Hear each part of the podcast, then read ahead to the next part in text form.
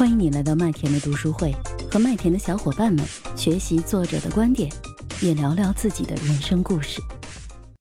所以我们在表达的时候看到的是表达的结果。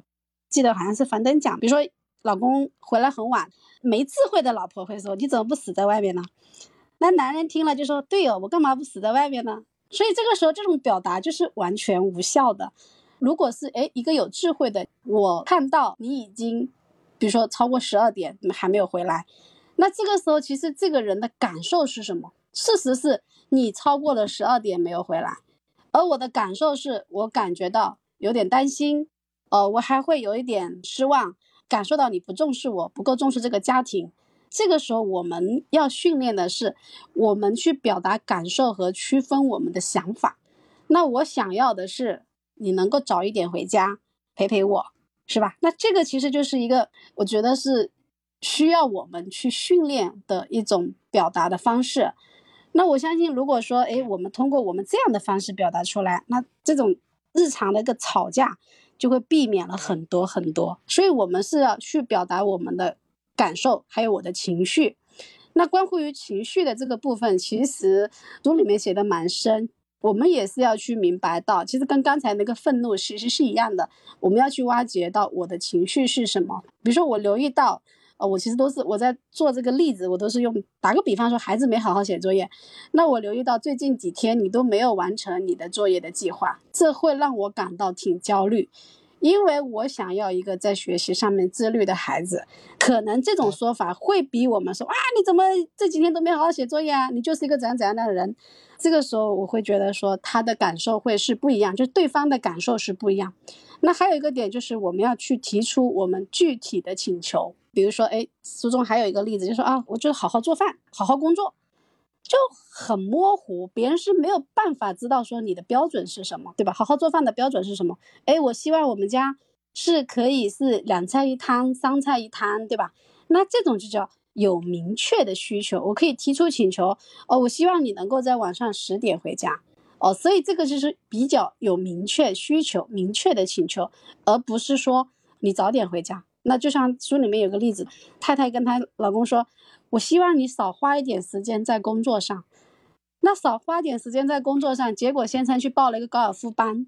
对呀，我少花了时间在工作上，可是我并没有回家。但是作为太太，她的需求是什么？她希望怎么做？她并没有去表达。我们很多时候在沟通的时候，就特别是就是，呃，夫妻也好，就是可能会觉得说，那你猜嘛，讲出来就没意思了。所以这个时候，本身男人的思维和女性他是不一样的，你让他猜，他是猜不出来的。所以我觉得这个也是，就是我们生活中很经常的一个例子哦。总结一下吧，作为我们作为表达者，我们表达的四大要素，第一个就是讲你的事实，讲你的感受，讲你你想要的是什么。然后提出具体的请求，哦，这是作为一个表达者要去留意的四个观点。那好了，同时如果我们沟通双方，一个是表达者，一个就是会是倾听者。倾听者的话呢，其实我们是要去听什么？我们是要去听到对方的感受，听到对方的需求。就好像前两天晚上，呃，我们家儿子他跟我讲，他说差不多那会儿十一点半了，我让他去睡觉，他跟我说，他说妈妈，我的房间有个虫子。那我那会我就第一反应，我说有虫子，你把它打了不就完了吗？后来我想不对，他肯定是有什么需求，我就问他，我说宝贝，你是有你是需要妈妈做什么吗？他说嗯，我想跟你睡。哦，其实真的就是很日常、很日常、很琐碎的一句话。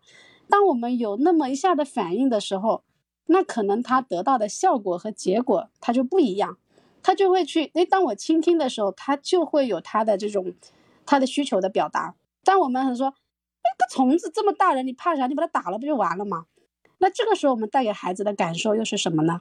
他是不一样的，他是没有被倾听，没有被接纳。就像刚刚呃叶飞秋说的，我们中国人其实在整个沟通的时候，其实是很少去表达我的感受和需求的，通常就是会忽略到这个部分。我们不注重我们的孩子，他依然他也是学不会去表达这些东西的。所以说，我们在这个部分，我们作为倾听者的时候，而且对方很激动、很激动的时候，我们是需要去反映他的情绪、感受和需要。比如说，我们很多时候，比如说孩子哭，那我们大人会说啊，哭什么哭？有什么好哭的？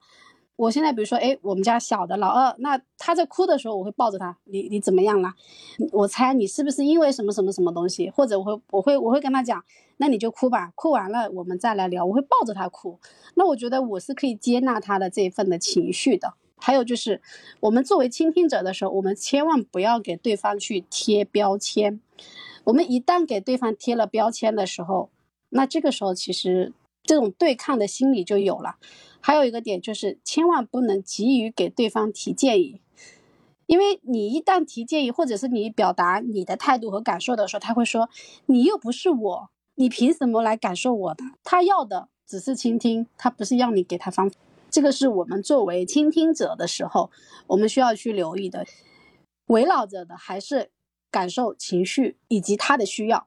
那他如果他也学过，所以我觉得一起去学习，他也可以去提出他的具体的需求。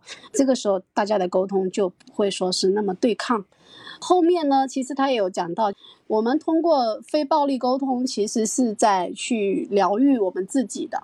刚刚我们提到一个点，就是我不得不做这个事情，对吗？我不得不工作，我不得不给孩子做饭。其实我们可以在内心，包括我们去上成长思维，我们也在学一个思维叫转化。就是原来我认为是我不得不做的事情，换成我选择做。我选择上班，是因为我想要赚钱，我想要我需要这份工作提升我自己，赚钱养家，而不是说我不得不去上班。这个其实就是一个思维的转化的问题。他这里提到，当我们愤怒的时候，我们要做什么？表达愤怒的四个步骤。当你意识到你有愤怒的时候，先停下来，深呼吸，除了呼吸什么都不做。想一想是什么想法让我们生气了？体会自己的需求，我到底要得到什么？表达感受，以及我没有被满足的需要是什么？所以这个其实是非暴力沟通，我觉得它也是方法。其实讲的就是，哎，表达感受啊，表达事实啊，对吧？但是这里面可能更深层次的是，我们真的是需要去留意，随时去留意和觉察我们的情绪。觉察我们的思维，因为你真的得有觉察了这一步，你才有可能去调整，你才有可能去反转，哦，所以我觉得这是我对这本书的一个理解和认知。我是麦田先生，关注我，收听更多的成长话题吧。